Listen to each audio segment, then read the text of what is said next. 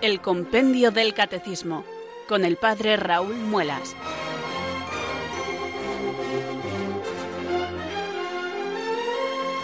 Muy buenas tardes, queridos oyentes de Radio María. Son las 4 o las 3 en Canarias. Aquí comienza una nueva edición del Compendio del Catecismo. Reciban un saludo muy cordial del Padre Raúl Muelas, que un día más les habla desde Talavera de la Reina para estos micrófonos de Radio María, la radio de la Virgen, la fuerza de la esperanza. Sed todos bienvenidos.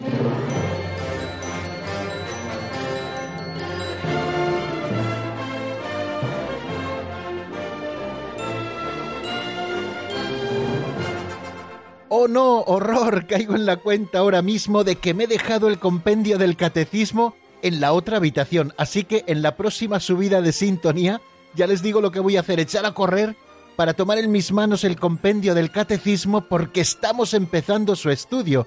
Y malamente podemos hacer el estudio del compendio del catecismo si no le tenemos cerquita, si no le tenemos en las manos, si no podemos leer sus números.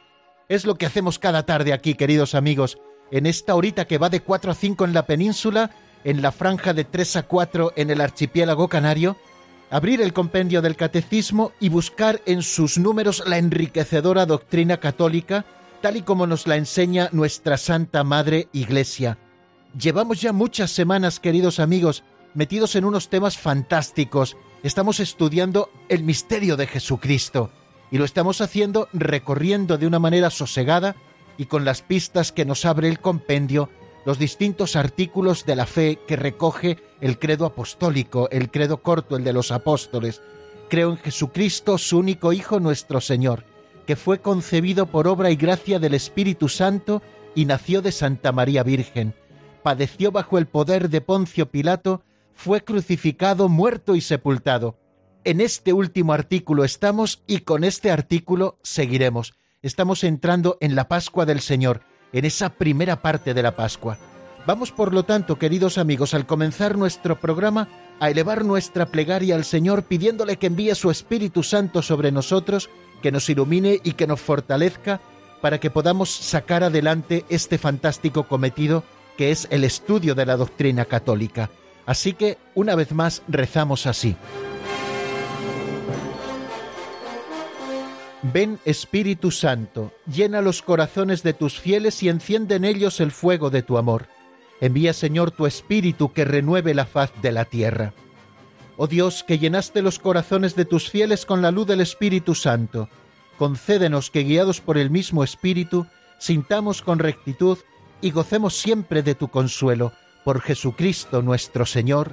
Amén.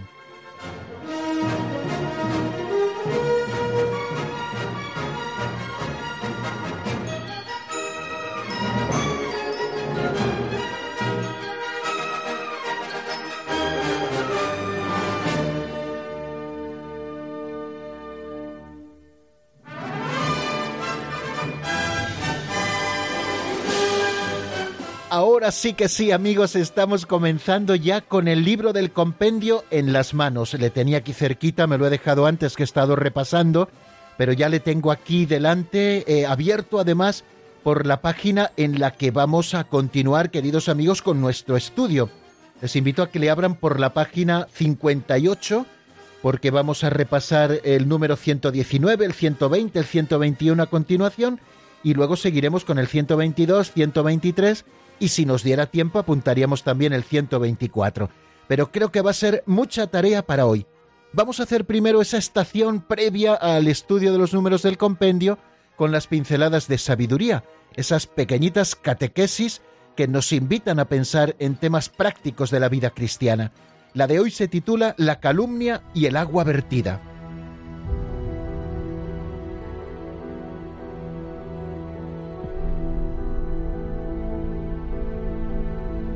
La calumnia y el agua vertida.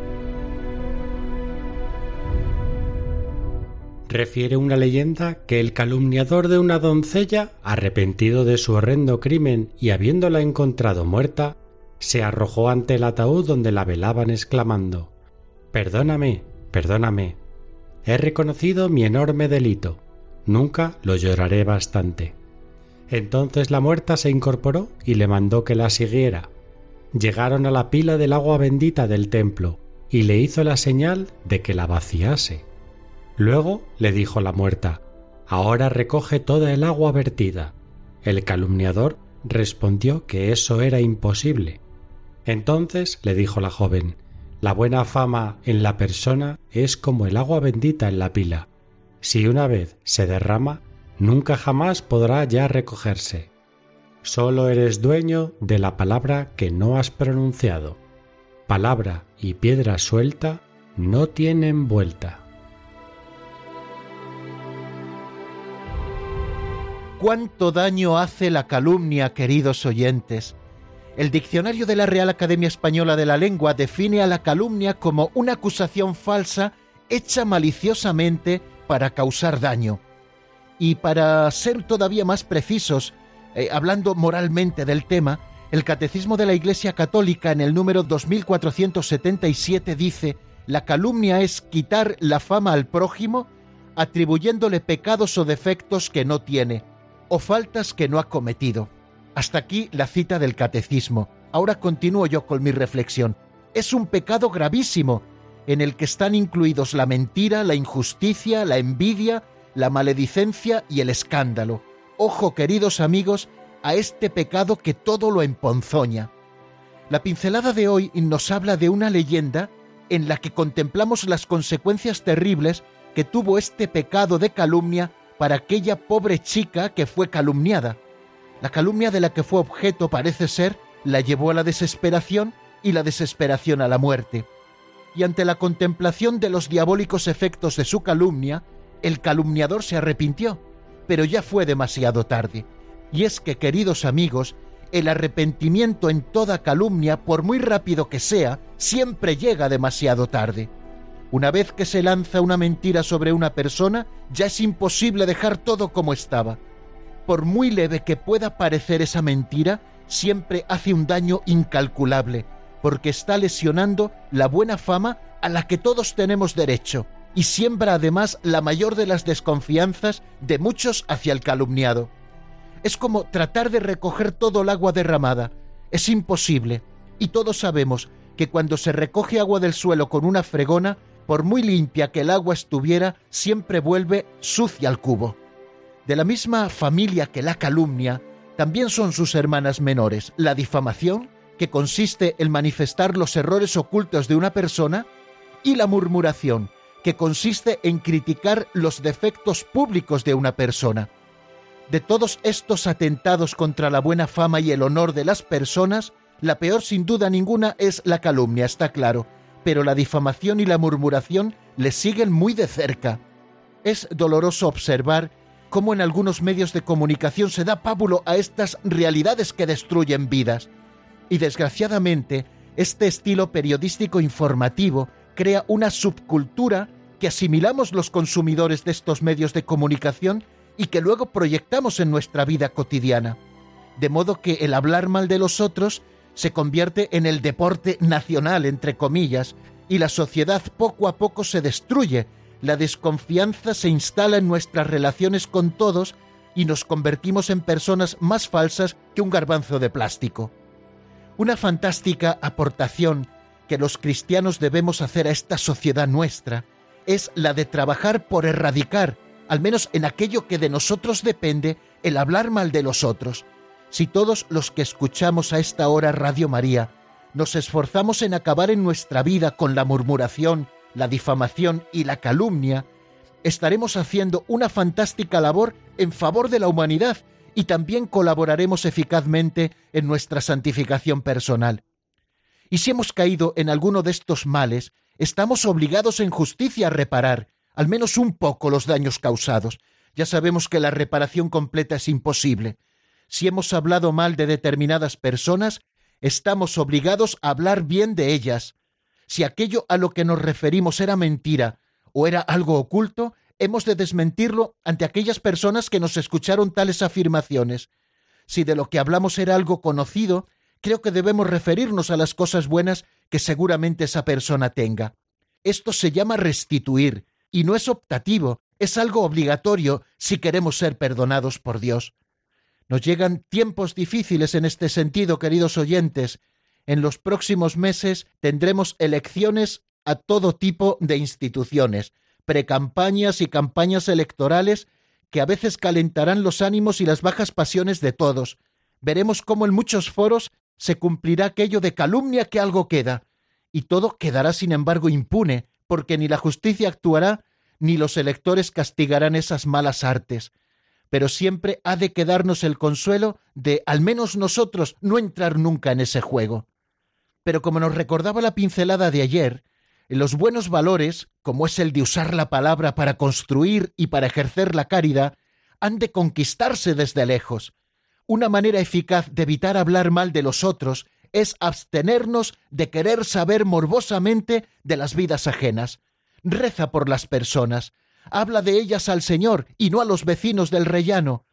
Si ves en ellas cosas que no son buenas, pide por su conversión, intenta ayudarle a ser mejor, no te conviertas nunca en juez de los demás, porque como dice el Señor, no juzguéis y no seréis juzgados. Solo eres dueño de la palabra que no has pronunciado. Palabra y piedra suelta no tienen vuelta. Así que amigos, tenemos mucho que hacer. Manos a la obra.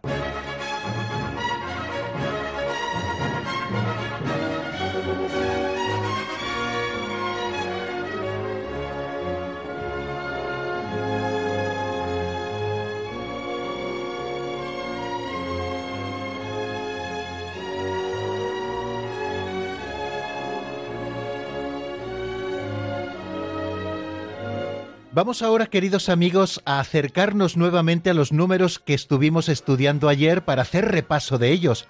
Ayer nos dedicamos a tres números, el 119, el 120 y el 121. Vamos a comenzar por el 119. Se pregunta el compendio de qué modo Cristo se ofreció a sí mismo al Padre.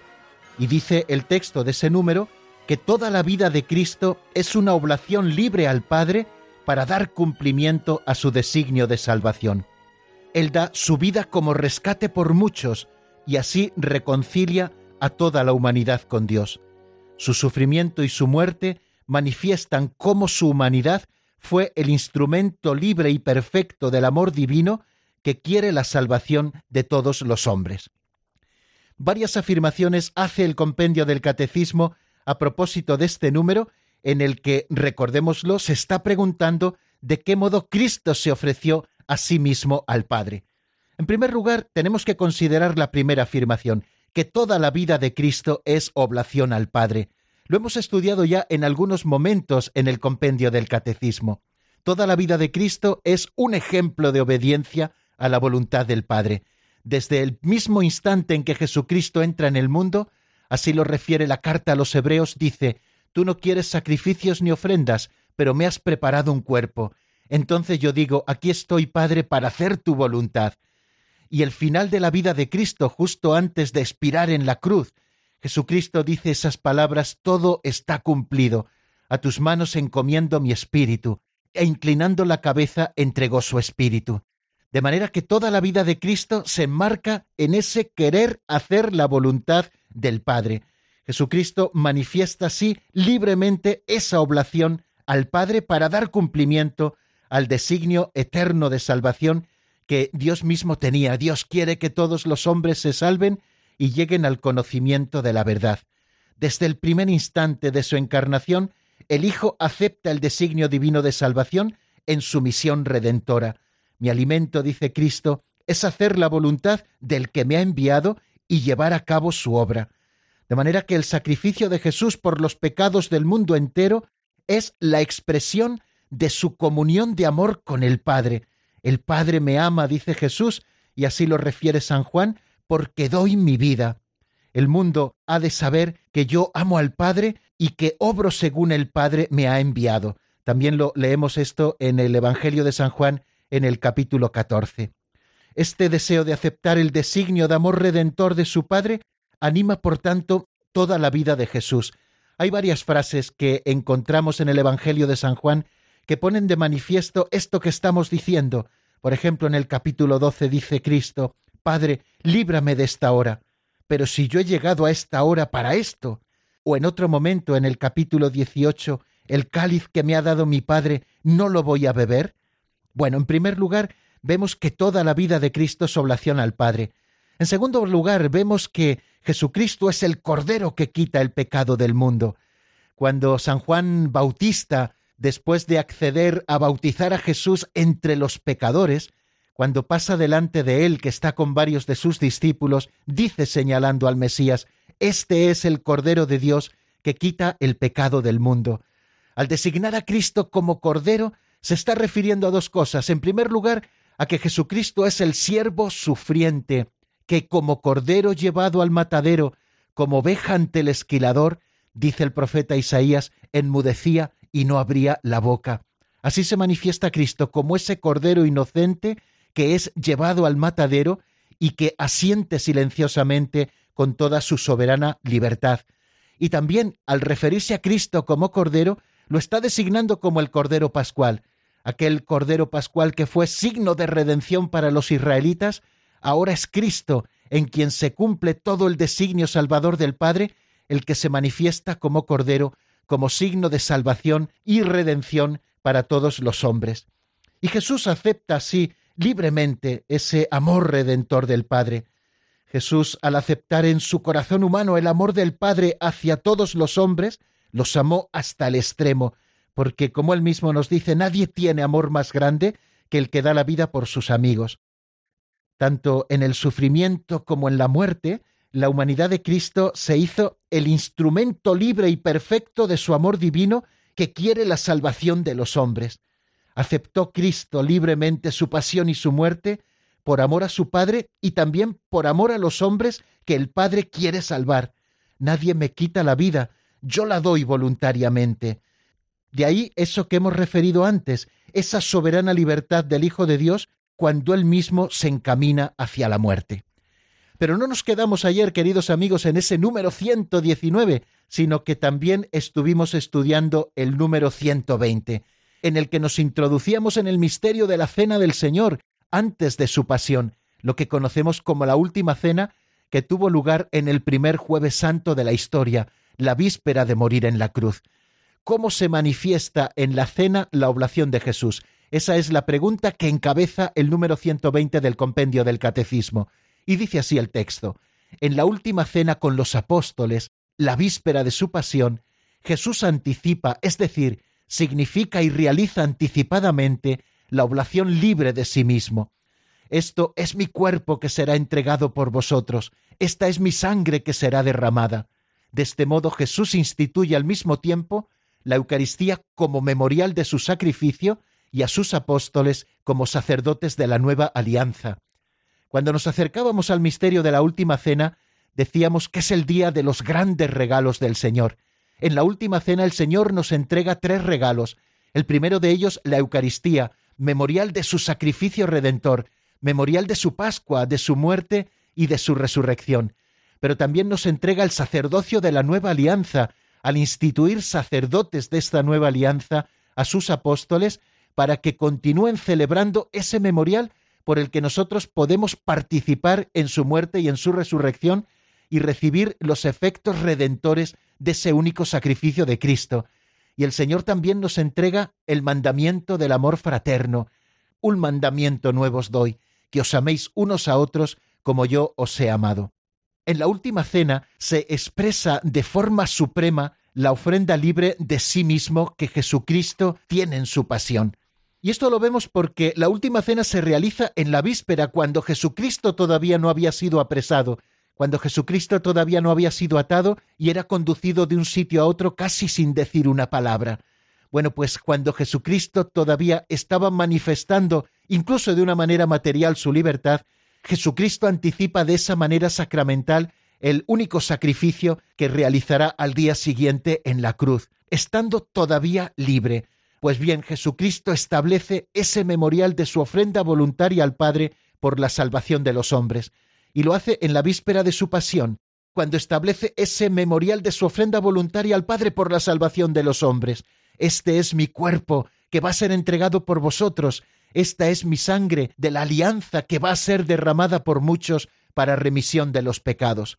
La Eucaristía, por lo tanto, es memorial de su sacrificio, no sólo un rito externo en el que nosotros estamos haciendo memoria de algo que sucedió, sino un rito que actualiza su único sacrificio para que nosotros podamos participar en él y de sus efectos redentores.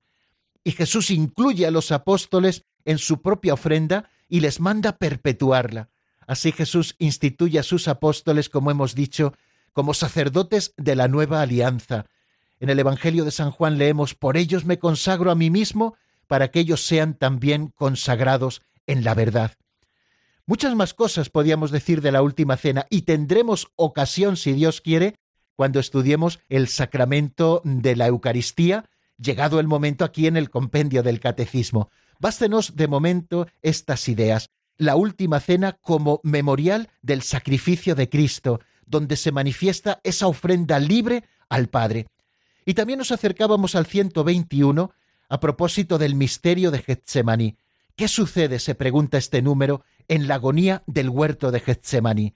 Y responde el número 121 del compendio del Catecismo con estas palabras. En el huerto de Getsemaní, a pesar del horror que suponía la muerte para la humanidad absolutamente santa de aquel que es el autor de la vida, la voluntad humana del Hijo de Dios se adhiere a la voluntad del Padre.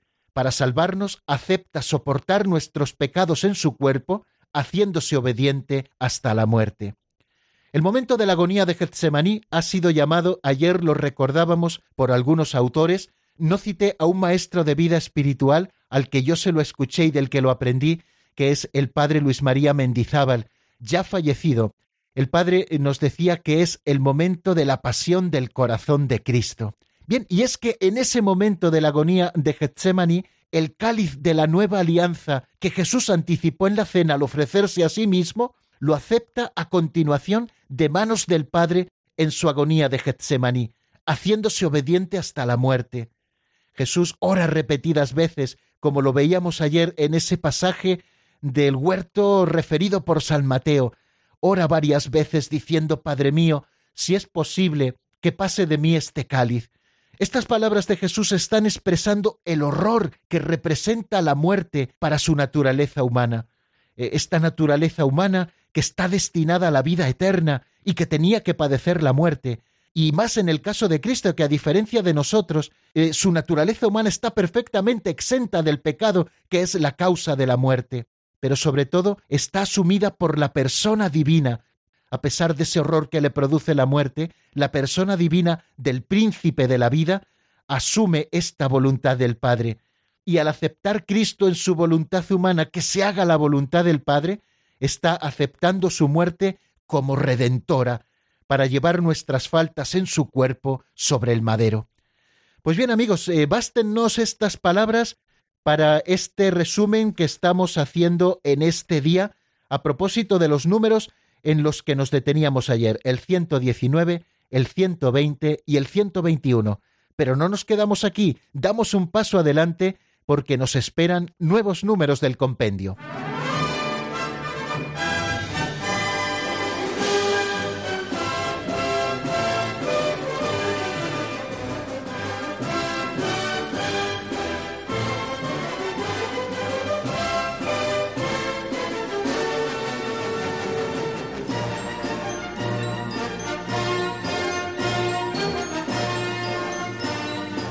Seguimos, queridos amigos, en la sintonía de Radio María y avanzamos en el estudio de la pasión, muerte y sepultura del Señor, que es el tema que nos ocupa en este tercer artículo del credo apostólico.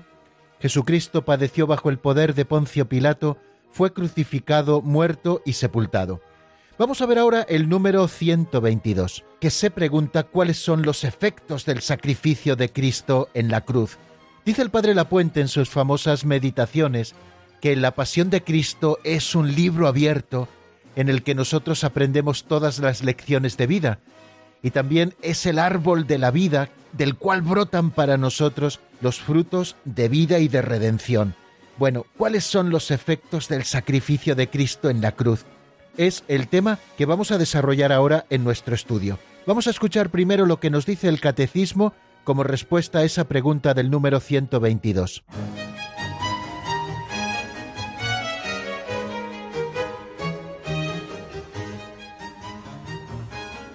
Número 122. ¿Cuáles son los efectos del sacrificio de Cristo en la cruz? Jesús ofreció libremente su vida en sacrificio expiatorio, es decir, ha reparado nuestras culpas con la plena obediencia de su amor hasta la muerte.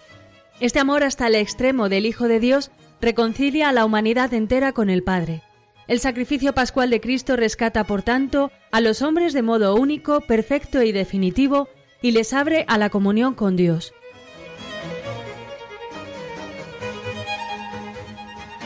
Bien, acabamos de escucharlo. Jesús ofreció libremente su vida en sacrificio expiatorio. ¿Qué significa lo de sacrificio expiatorio? Nos lo dice a continuación el mismo compendio, es decir, ha reparado nuestras culpas con la plena obediencia de su amor hasta la muerte. Sacrificio expiatorio significa un sacrificio de reparación de nuestras culpas, y lo hace a través de la plena obediencia de su amor hasta la muerte. Este amor hasta el extremo del Hijo de Dios reconcilia a la humanidad entera con el Padre. Una segunda afirmación que encontramos en este número. Y tercero, el sacrificio pascual de Cristo rescata, por tanto, a los hombres de modo único, perfecto y definitivo, y les abre a la comunión con Dios. Bueno, son muchas cosas las que están encerradas en este número que está como muy sintéticamente expresado que Jesús ofreció libremente su vida en sacrificio expiatorio. Segundo, este amor hasta el extremo del Hijo de Dios reconcilia a la humanidad entera con el Padre. Y tercera afirmación, el sacrificio pascual de Cristo rescata, por tanto, a los hombres de un modo único, es decir, que no hay otro modo, es el único, de un modo perfecto, no se puede hacer de mejor manera, porque la obra está acabada absolutamente, y definitivo, no vendrá luego un sacrificio posterior que sea el definitivo. Este es el sacrificio definitivo que nos abre a la comunión con Dios. Bueno, vamos a desarrollar algunas ideas con la ayuda del Señor a propósito de este número 122 y esto que nos dice cuáles son esos efectos del sacrificio de Cristo en la cruz. Bueno, vamos a centrarnos un poquito en que la muerte de Cristo es el sacrificio único y definitivo el sacrificio de Cristo en la cruz viene a dar cumplimiento de dos figuras que ya encontramos en el Antiguo Testamento. Por una parte, el sacrificio pascual, que trajo la redención al pueblo de Israel, el pueblo que estaba cautivo en Egipto, sometido a dura esclavitud, fue liberado por el Señor. ¿Y cuál fue la señal de ese paso de la esclavitud a la libertad? Un cordero sacrificado, con el cual los judíos tenían que untar las jambas de las puertas donde se encontraban, y fue para ellos signo de reconciliación y de vida. El ángel exterminador fue pasando por todas las casas de los egipcios y no entró para exterminar a los primogénitos en aquellas casas que estaban untadas con la sangre del cordero. Jesucristo, con su sacrificio, con su muerte en cruz, nos está mostrando que este sacrificio suyo que es el sacrificio pleno, perfecto, único, viene a dar cumplimiento plenamente a lo que yo apuntaba el sacrificio del Cordero Pascual. Aquel que es marcado con la sangre de Cristo recibe la redención, pasa de la esclavitud del pecado y de la muerte a la libertad de la gracia y de la vida definitiva. Y el sacrificio de Cristo en la cruz también da cumplimiento a otro sacrificio que nosotros encontramos en el libro del Éxodo en el capítulo 24, el sacrificio de la nueva alianza. Cuando Dios hace alianza con su pueblo, promete esa comunión de vida con el pueblo. Yo seré vuestro Dios, vosotros seréis mi pueblo. Dios se compromete a estar cerca siempre del pueblo de Israel y el pueblo se compromete a guardar los preceptos del Señor y adorarle solamente a Él, el único Dios verdadero. Bien, esta alianza antigua del monte Sinaí se sella con la sangre de las víctimas. Nos dice que después de poner por escrito las palabras del Señor, Moisés levantó unas estelas y mandó a algunos jóvenes que ofrecieran en sacrificio una serie de animales, vacas principalmente, dice, estoy citando de memoria. Después derramó la mitad de la sangre sobre esas estelas que eran signo de la alianza y también con ella roció al pueblo. Esa sangre que caía sobre el pueblo de las víctimas era signo de la comunión con Dios. Pues bien, el sacrificio de Cristo es a la vez el sacrificio pascual que nos trae la redención definitiva, porque Jesucristo es el Cordero de Dios que quita el pecado del mundo, y la muerte de Cristo también está poniendo de manifiesto que es el sacrificio de la nueva alianza, con la cual está devolviendo a los hombres a la comunión con Dios. Esa comunión que el hombre había perdido radicalmente por el pecado es devuelta nuevamente por el sacrificio de Cristo en la cruz, que se convierte en sacrificio de la nueva alianza. De esta manera Dios reconcilia al hombre consigo mismo.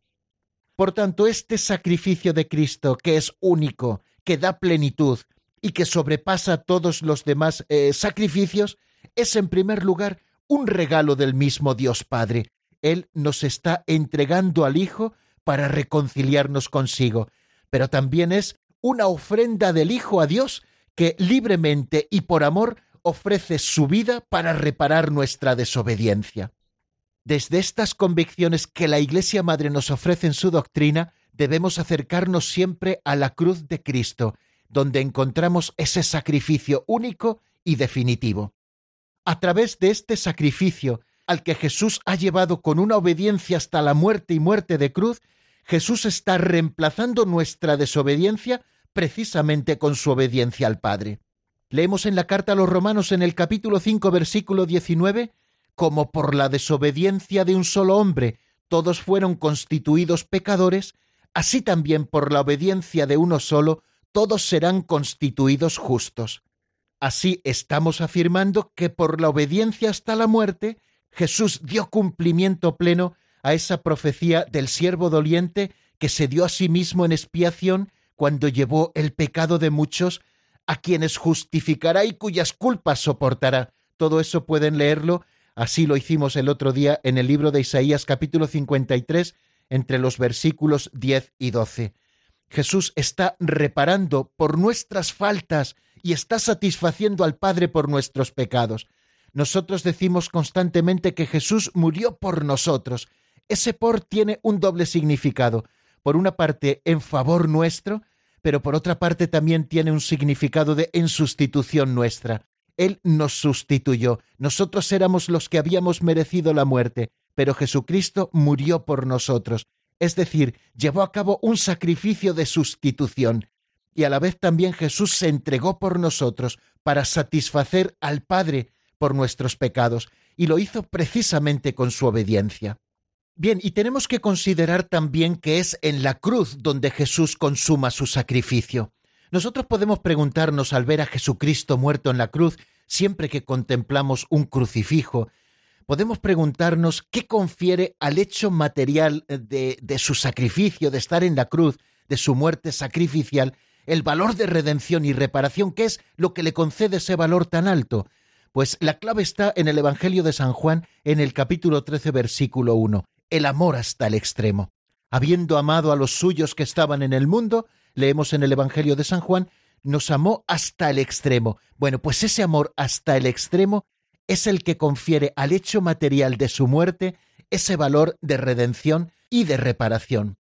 El amor de Cristo nos apremia, dice San Pablo en la segunda a los Corintios, al pensar que si uno murió por todos, por tanto todos murieron. Esto solo lo podía hacer Jesucristo, ningún otro hombre pudo hacerlo, cargar sobre sí los pecados de toda la humanidad que le hubieran aplastado literalmente y ofrecerse también en sacrificio por todos ellos. Esto lo hace Jesucristo porque es el Hijo de Dios, es decir, porque en Él está la persona divina que posibilita sobrepasar a todos los demás hombres y a la vez abrazarlos a todos ellos. De esta manera Jesucristo, por su encarnación, se había convertido en cabeza de toda la humanidad. Y por eso, precisamente por ser el Hijo de Dios, por encerrar en sí esa persona divina, la segunda de la Santísima Trinidad, Jesús pudo llevar a cabo ese sacrificio redentor en favor de todos los hombres.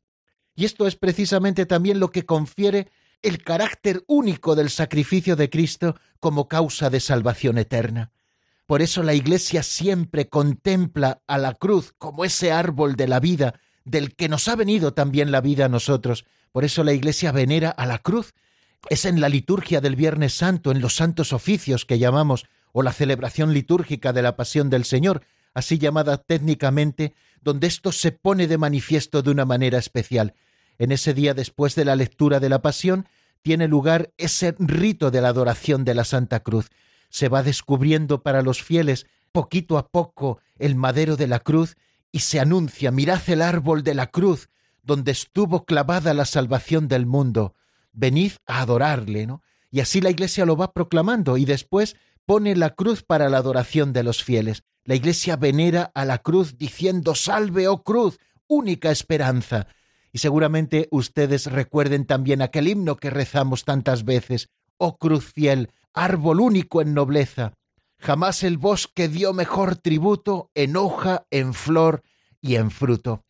Vamos a pedirle al Señor, queridos amigos, que nos dé la gracia de saber mirar la cruz redentora de Cristo con estas claves, que Jesús ofreció libremente su vida en sacrificio expiatorio, y este amor hasta el extremo es precisamente el que ha dado ese carácter de reconciliación y de expiación al sacrificio de Cristo. El amor extremo del Hijo de Dios reconcilia a la humanidad entera con el Padre, porque Él se ha convertido por ser la segunda persona de la Santísima Trinidad que asume nuestra humanidad, se ha convertido en alguien que nos sobrepasa, pero a la vez alguien que nos abraza, en cabeza de toda la humanidad. Y este sacrificio pascual de Cristo rescata, como lo hizo aquel cordero antiguo en los israelitas, rescata por tanto a los hombres de un modo único, perfecto y definitivo, y nos abre a la vida de comunión con Dios. Están ahí significados esos dos aspectos de sacrificio pascual y de sacrificio de la nueva alianza. Bueno, bástenos, queridos amigos, porque el tiempo pasa raudo y veloz, estas palabras que yo les invito a que reflexionen ahora a continuación mientras escuchamos un tema muy bonito del padre Eduardo Díez que se titula En tus llagas abiertas y está sacado del álbum Algo ronda en mi cabeza. En un momentito estamos nuevamente juntos para seguir con el número 123.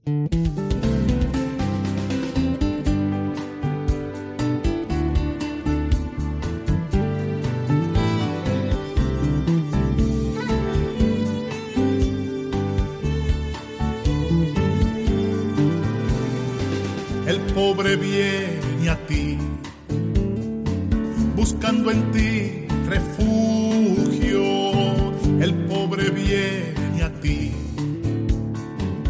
Buscando en ti refugio.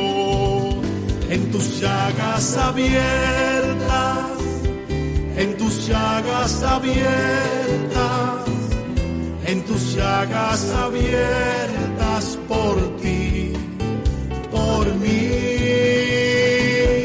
En tus llagas abiertas, en tus llagas abiertas, tus llagas abiertas por ti, por mí. En el dolor yo veo mejor la realidad, aquel que nada tiene de ti hace su paz.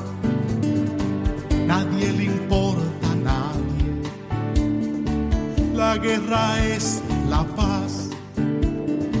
Quien busca amor no encuentra, porque lo busca más. El pobre viene a ti, buscando en ti refugio. El pobre viene a ti, buscando en ti refugio. En tus llagas abiertas, llagas abiertas, en tus llagas abiertas por ti, por mí.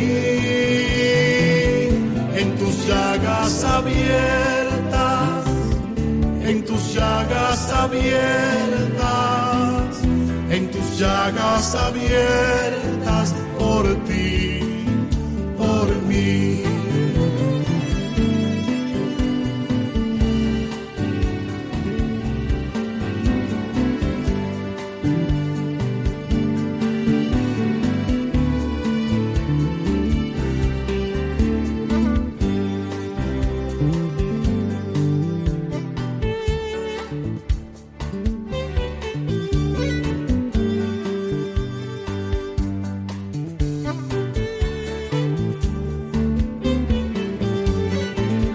sana mi corazón. venda mis heridas.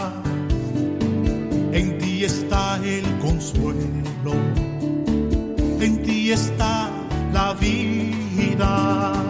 Conoces mi pobreza y mi debilidad. Solo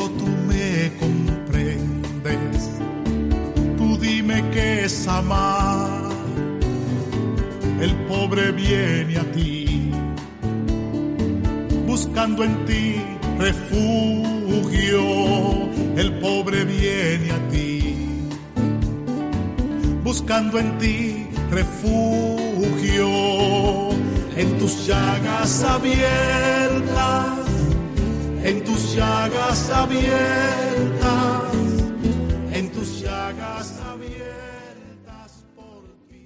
Están escuchando el Compendio del Catecismo con el Padre Raúl Muelas.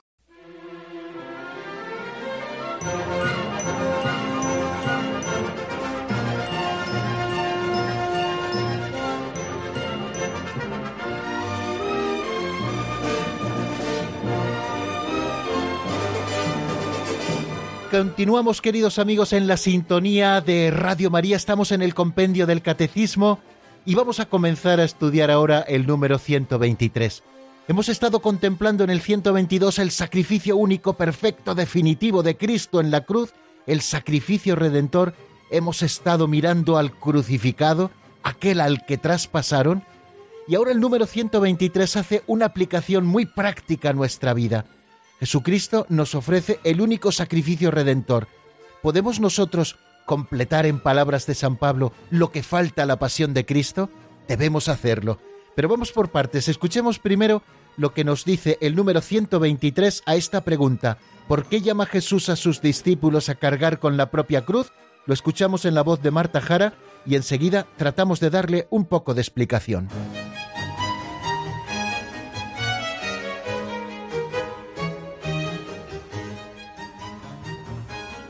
Número 123.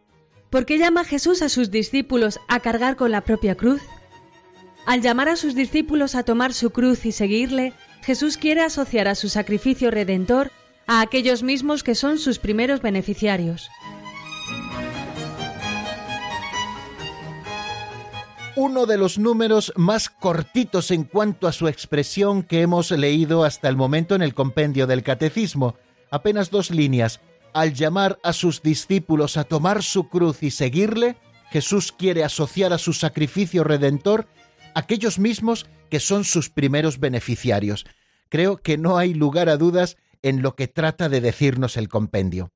Esta llamada que Jesús hace a sus discípulos de cargar con su cruz está vinculada al primer anuncio de la muerte y resurrección de Cristo que hace a los apóstoles, lo encontramos en el capítulo 16 de San Mateo a partir del versículo 21. Vamos a leerlo.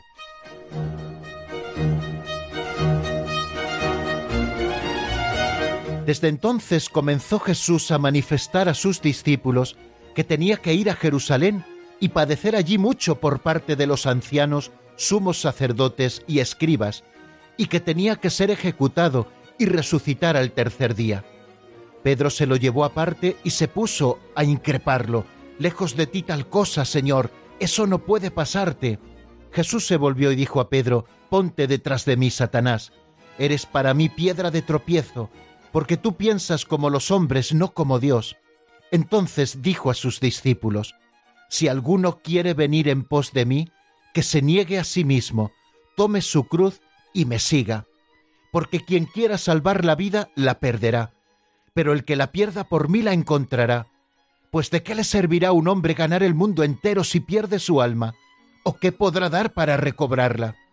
Porque el Hijo del Hombre vendrá con la gloria de su Padre entre sus ángeles, y entonces pagará a cada uno según su conducta. En verdad os digo que algunos de los aquí presentes no gustarán la muerte hasta que vean al Hijo del Hombre en su reino.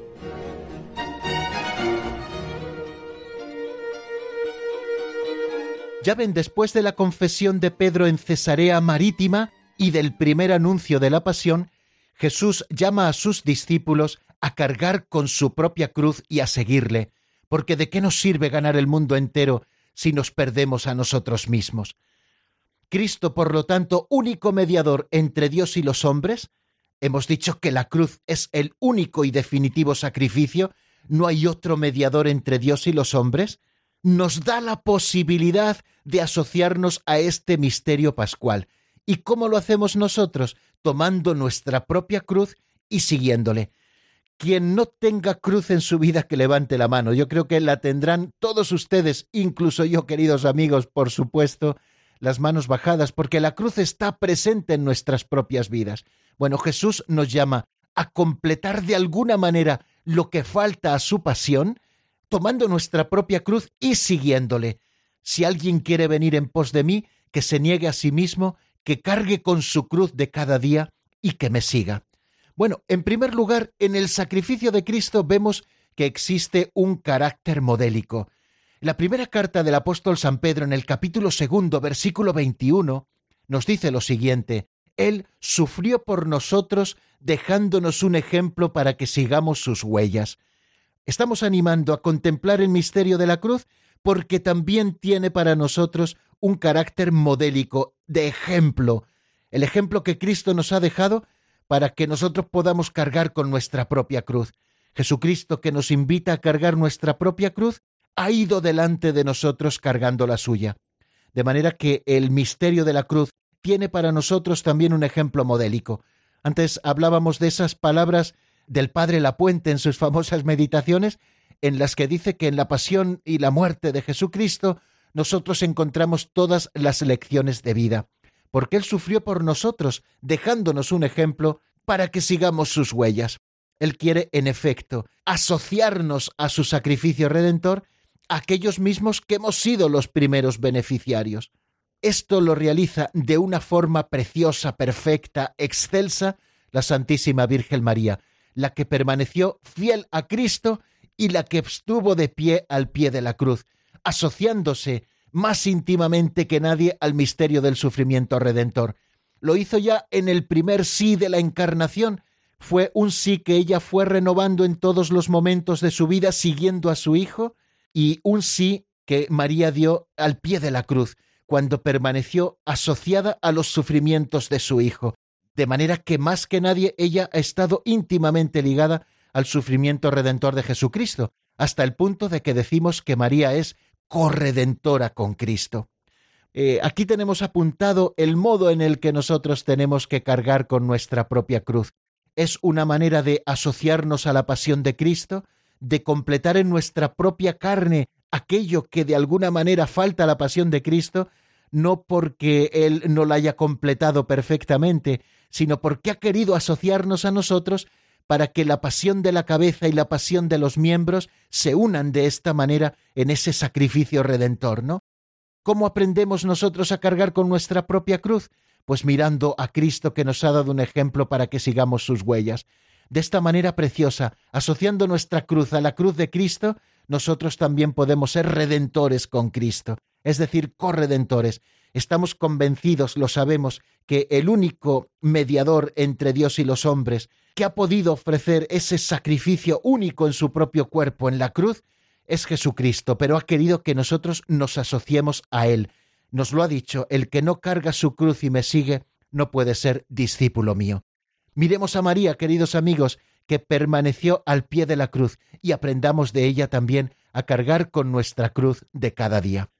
Hay una frase con la que termina el número 618 el Catecismo Mayor de la Iglesia de Santa Rosa de Lima, que es muy bonita. Dice, esta es la única verdadera escala del paraíso. Fuera de la cruz no hay otra por donde subir al cielo.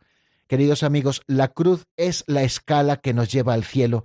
Por eso no despreciemos, por repugnante humanamente que nos pueda parecer la cruz, no despreciemos la cruz, porque es la escala que nos va a llevar hasta la cruz de Cristo, que es la única que nos ha llevado al cielo.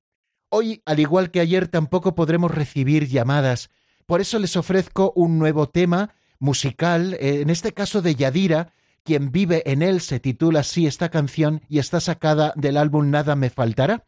Vamos a escucharla. Les invito a que puedan meditar en esto de cargar con nuestra propia cruz y seguir a Cristo y luego damos una pinceladita final para terminar el programa de hoy. Les prometo que mañana dejaremos algunos minutos más para que ustedes puedan presentarnos quizá las preguntas que en estos días no han podido hacernos.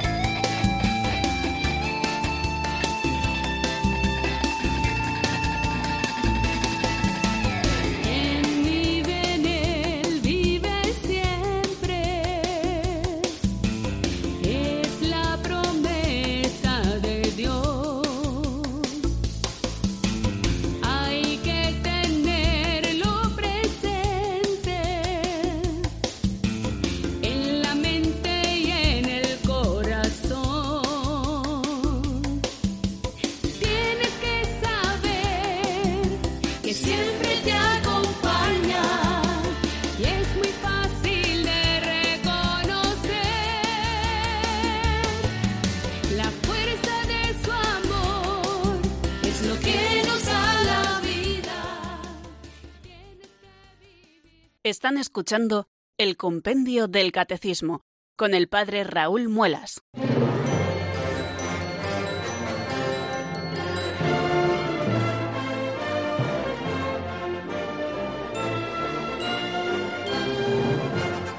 Bueno, queridos oyentes, si ustedes tienen el catecismo en la mano, hemos terminado el número 123 y verán que ya solo nos queda un número para terminar este artículo del credo que dice Jesucristo padeció bajo el poder de Poncio Pilato, fue crucificado, muerto y sepultado.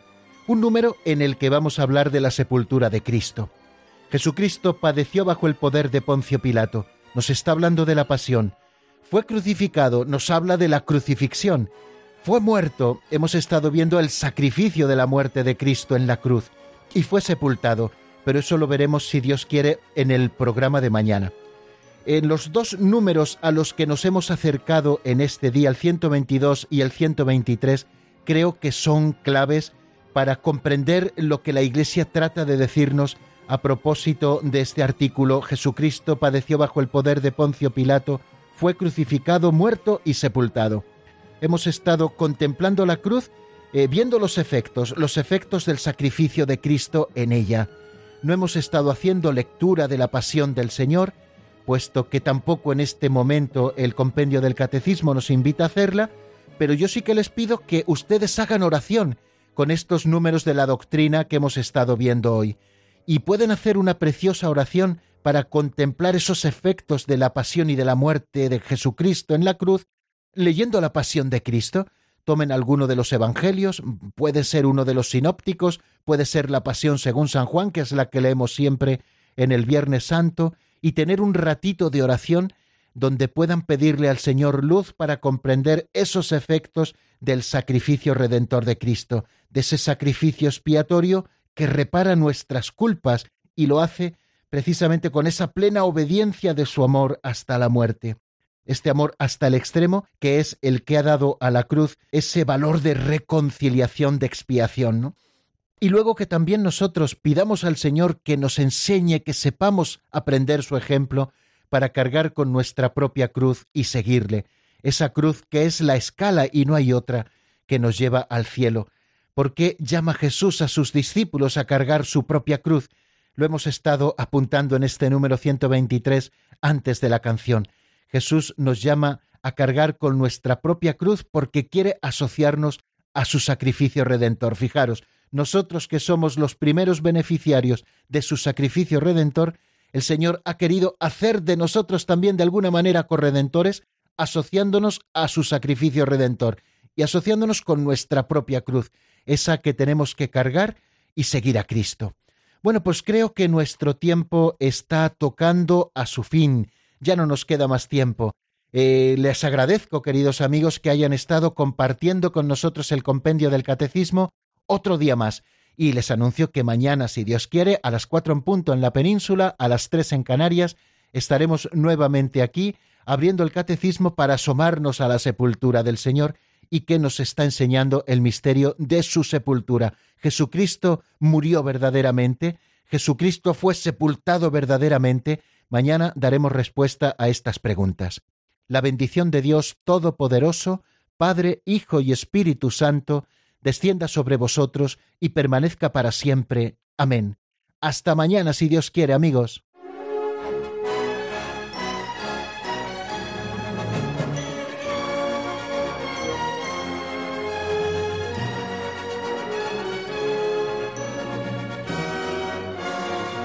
El Compendio del Catecismo con el Padre Raúl Muelas.